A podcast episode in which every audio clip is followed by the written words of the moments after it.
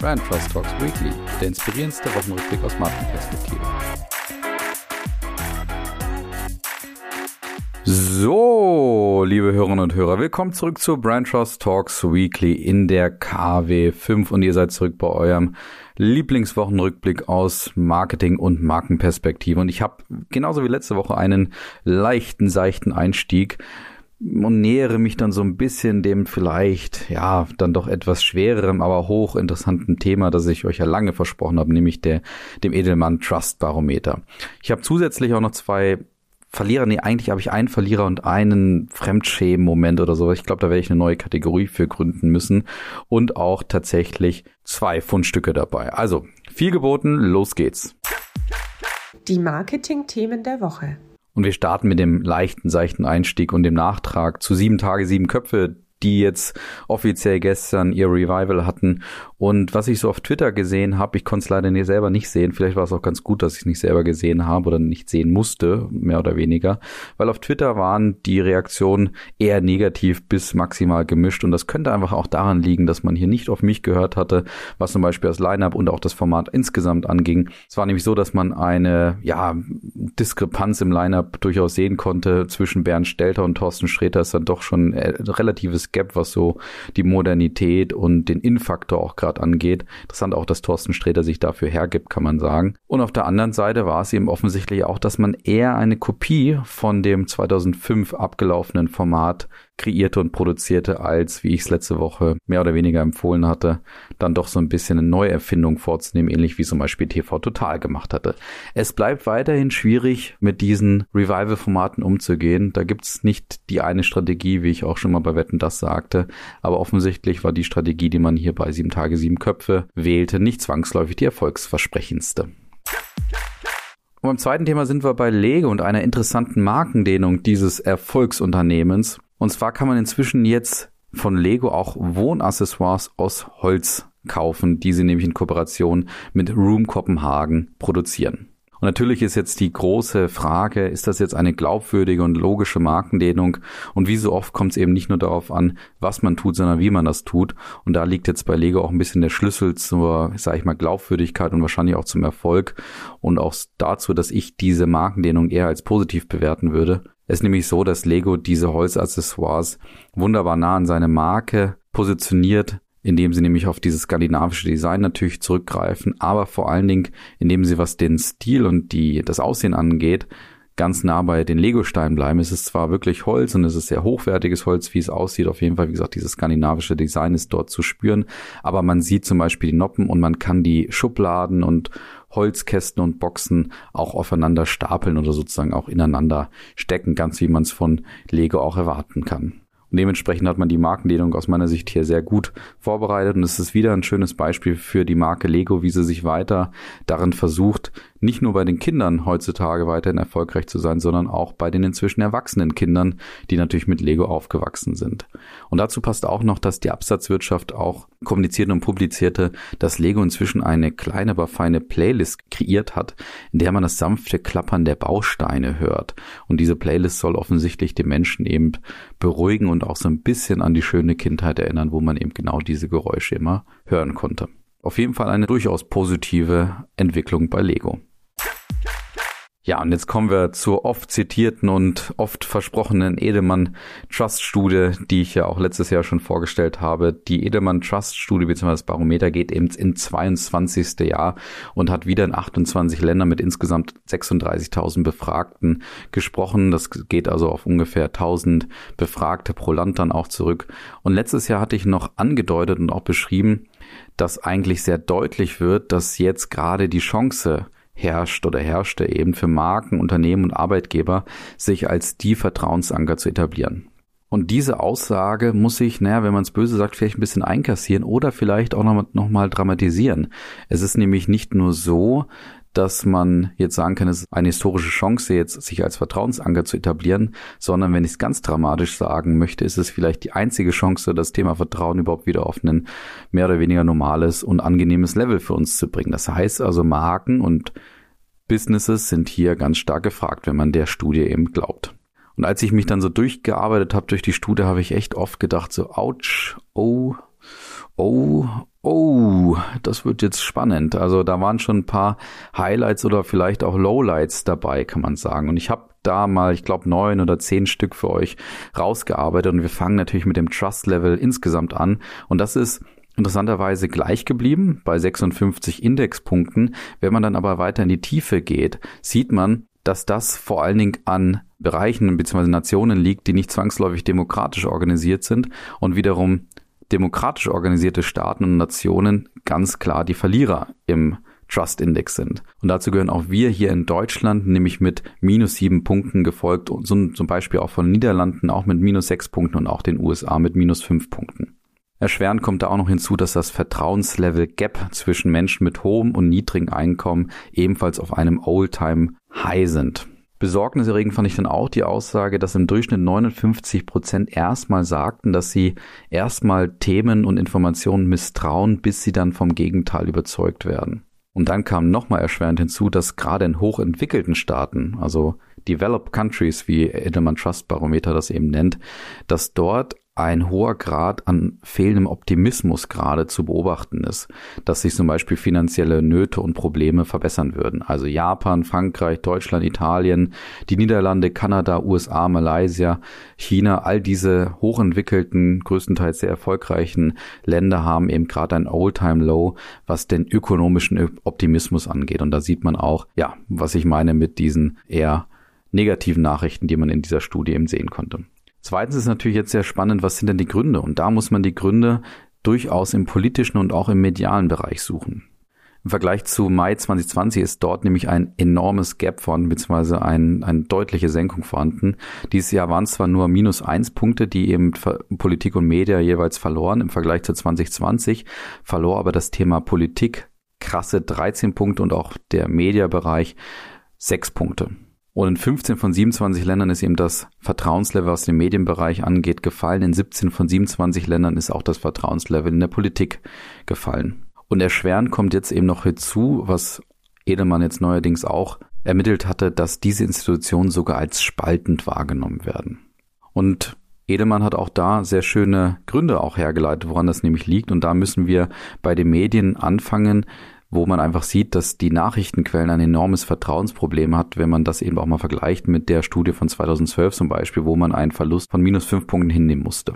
Was die traditionellen Medien angeht, ist man aber allerdings immerhin noch im positiven Vertrauensbereich, während zum Beispiel Social Media im Misstrauensbereich ist und im Vergleich zu 2012 nochmal um acht Punkte nachließ. Und ein weiterer Faktor ist das Thema Fake News natürlich, das eben gerade auf einem Allzeithoch mit 76 Prozent und einem Anstieg von 4 Prozent in der Studie vorkam. Im politischen Bereich hingegen ist das Problem, dass Menschen eigentlich vor allen Dingen soziale Probleme sehen, wie zum Beispiel auch das Thema Rassismus oder auch Einschränkungen, was die Freiheit angeht, aber dort einfach sehen, dass die Politik offensichtlich nicht in der Lage ist, diese Probleme zu lösen. Und Edelmann ging jetzt eben so weit, sogar ein Cycle of Distrust zu kreieren, in dem gerade Politik und Media dafür verantwortlich sind, dass dieses Misstrauen in der Gesellschaft bzw. in unserem Leben sich eben immer weiter auch verstärkt. Und das liegt vor allen Dingen daran, dass eben die Medien auf Klicks aus seien laut der Befragten und die Politik natürlich auf die Wähler stimmen. Und wenn das jetzt noch nicht genug war, negativen Nachrichten, kann man jetzt auch noch weitergehen, dass nämlich ja, Edelmann auch herausarbeitete, dass es auch Probleme auf weiteren Ebenen gab, wie zum Beispiel, dass CEOs auch misstraut wird und auch vor allen Dingen Journalisten und Reportern auch misstraut wird. Also es ist eben so, dass 67 Prozent davon ausgehen, dass man von CEOs, von politischen Oberhäuptern und auch von Journalisten und Reportern erstmal belogen wird und dort auch eher Missinformationen verbreitet werden. Und wenn man jetzt von diesen ganzen negativen Zahlen kommt und sich dann so durch den Report arbeitet, dann wird dann schon überdeutlich, welche Aufgabe NGOs und auch Unternehmen zuteil wird die ja praktisch die dritte und vierte Kategorie sind, die im Trust-Barometer immer auch im Vergleich zu Politik und Media gesehen wird. Und so wird eben gerade auch Unternehmen und NGOs zugetraut, dass sie eine Führungsrolle einnehmen können und auch sollten, was zum Beispiel die Lösung von sozialen Problemen angeht. Und das wird gerade nochmal Unternehmen auch natürlich mehr zugetraut als es NGOs, eben gerade Pläne und Strategien auch umzusetzen, die eben auch wirklich Erfolg haben und Unternehmen und NGOs werden gerade im Vergleich zu Politik und Medien auch als überdurchschnittliche Lösungskreateure gesehen, um eben gerade einen positiven Change herzustellen. Und es wird ihnen auch überdurchschnittlich stark zugetraut, dass diese beiden Institutionen eben eine Vision haben, die für die Zukunft der Menschen auch wirklich relevant und vertrauenswürdig ist. Und die große Rolle für NGOs und Business sieht man auch nochmal bei der sehr bekannten Vierfelder-Matrix von Edelmann, die eben an zwei Dimensionen diese vier Felder auch aufziehen und die zwei Dimensionen sind eben ethisches Handeln und Kompetenz. Und da sieht man nochmal den extrem krassen Gap, der inzwischen eben nochmal weiter entstanden ist zwischen Politik und Media, die ganz unten links im Segment sind, wo man eigentlich nicht sein möchte, wo man eben als unethisch und auch inkompetent gesehen wird und auf der anderen Seite eben oben rechts, wo sich eben NGO und die Businesses tummeln, die eben als kompetent und vor allen Dingen auch, was die NGOs angeht, als sehr ethisch gesehen werden. Und dementsprechend beschreibt Edelmann eben diese Unternehmen gerade auch als die Kräfte, die diesen Cycle of Distrust, den ich eben schon zitiert hatte, eben auch unterbrechen könnten. Und nochmal verstärken kann man dann auch diese Hoffnung, die man dort vielleicht ein bisschen spürt, dadurch, dass das Trust Level gerade bei den Arbeitgebern auf einem sehr, sehr hohen Niveau von 77 Prozentpunkten eben liegt, was ja im Vergleich zu den 56 Prozent deutlich höher liegt und man auch lesen konnte, dass die Kommunikation, die vom Arbeitgeber kommt, tatsächlich als glaubwürdigste Quelle angegeben wird. Und als weitere Erkenntnis konnte man dann noch hinzufügen, dass eine besondere Rolle gerade auch den CEOs in den Unternehmen zuteil wird. Es ist nämlich so, dass 60 Prozent der Befragten erwarten, dass ihre CEOs offenkundig über kontroverse soziale und politische Probleme sprechen, die eben einen selber auch betreffen. Und das ist nochmal eine Steigerung von 5 Prozent im Vergleich zum Beispiel zu 2019. Und 81 Prozent der Befragten sagten sogar, dass sie sich eben wünschen, dass ihre CEOs gerade bei gesellschaftlichen Problemen sichtbar in der Diskussion eben auftreten würden. Und was in dem Zuge noch spannend war, war auch, dass die Top 3 der glaubwürdigsten Quellen eben auch der eigene CEO im Unternehmen ist, neben den eigenen Kollegen interessanterweise, was völlig neu ist, und auch Wissenschaftler, die anscheinend nach wie vor als relativ vertrauenswürdig oder sogar als die vertrauenswürdigsten Personen gesehen wird. Eine weitere sehr spannende Erkenntnis natürlich gerade für das Thema Markenführung war auch, dass die Befragten ganz klar angeben, dass sie sich eben wünschen, dass sich Unternehmen gerade mehr noch für das Thema Klimawandel und auch zum Beispiel das Thema ökonomische Ungleichheit einsetzen und sich eben nicht zurückhalten sollten. Interessant war natürlich noch, was das Edelmann Trust Barometer auch für das Thema Markenführung uns zur Verfügung gestellt hatte, neben ganz, den ganzen Punkten, die ich eben ja eh schon genannt habe, aber da waren nochmal explizite Brandthemen auch dabei, kann man sagen. Und da war es nämlich so, dass 58 Prozent der Befragten eben sagten, dass sie Marken auf Basis der artikulierten Werte und Glaubensmuster auch kaufen würden und 60 Prozent eben auch ihren Arbeitsplatz nach den artikulierten Werten aussuchen würden und 64 Prozent wiederum danach auch investieren, was eben an Werten und an Glaubenssätzen auch durch die Marken verkörpert wird.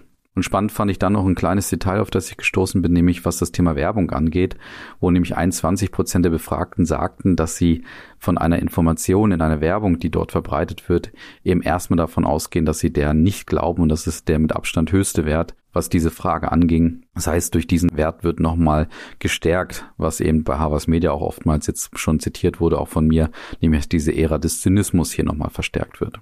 Insgesamt kann man also zusammenfassen, wir haben ein massives Vertrauensproblem und es sind ziemlich viele schlechte Nachrichten auch genannt worden. Und gleichzeitig zeigt sich eben, dass jetzt nochmal nicht nur eine enorme Chance für Unternehmen und auch NGOs hier vorhanden ist, eben dieses Vertrauensvakuum auch zu bearbeiten, sondern man eigentlich schon davon ausgehen kann, dass eigentlich eine echte Rolle dort erwartet wird, beziehungsweise eigentlich vielleicht wir auch die Hoffnung haben sollten, dass Unternehmen und Marken viel stärker auch in diese Rolle eben einsteigen.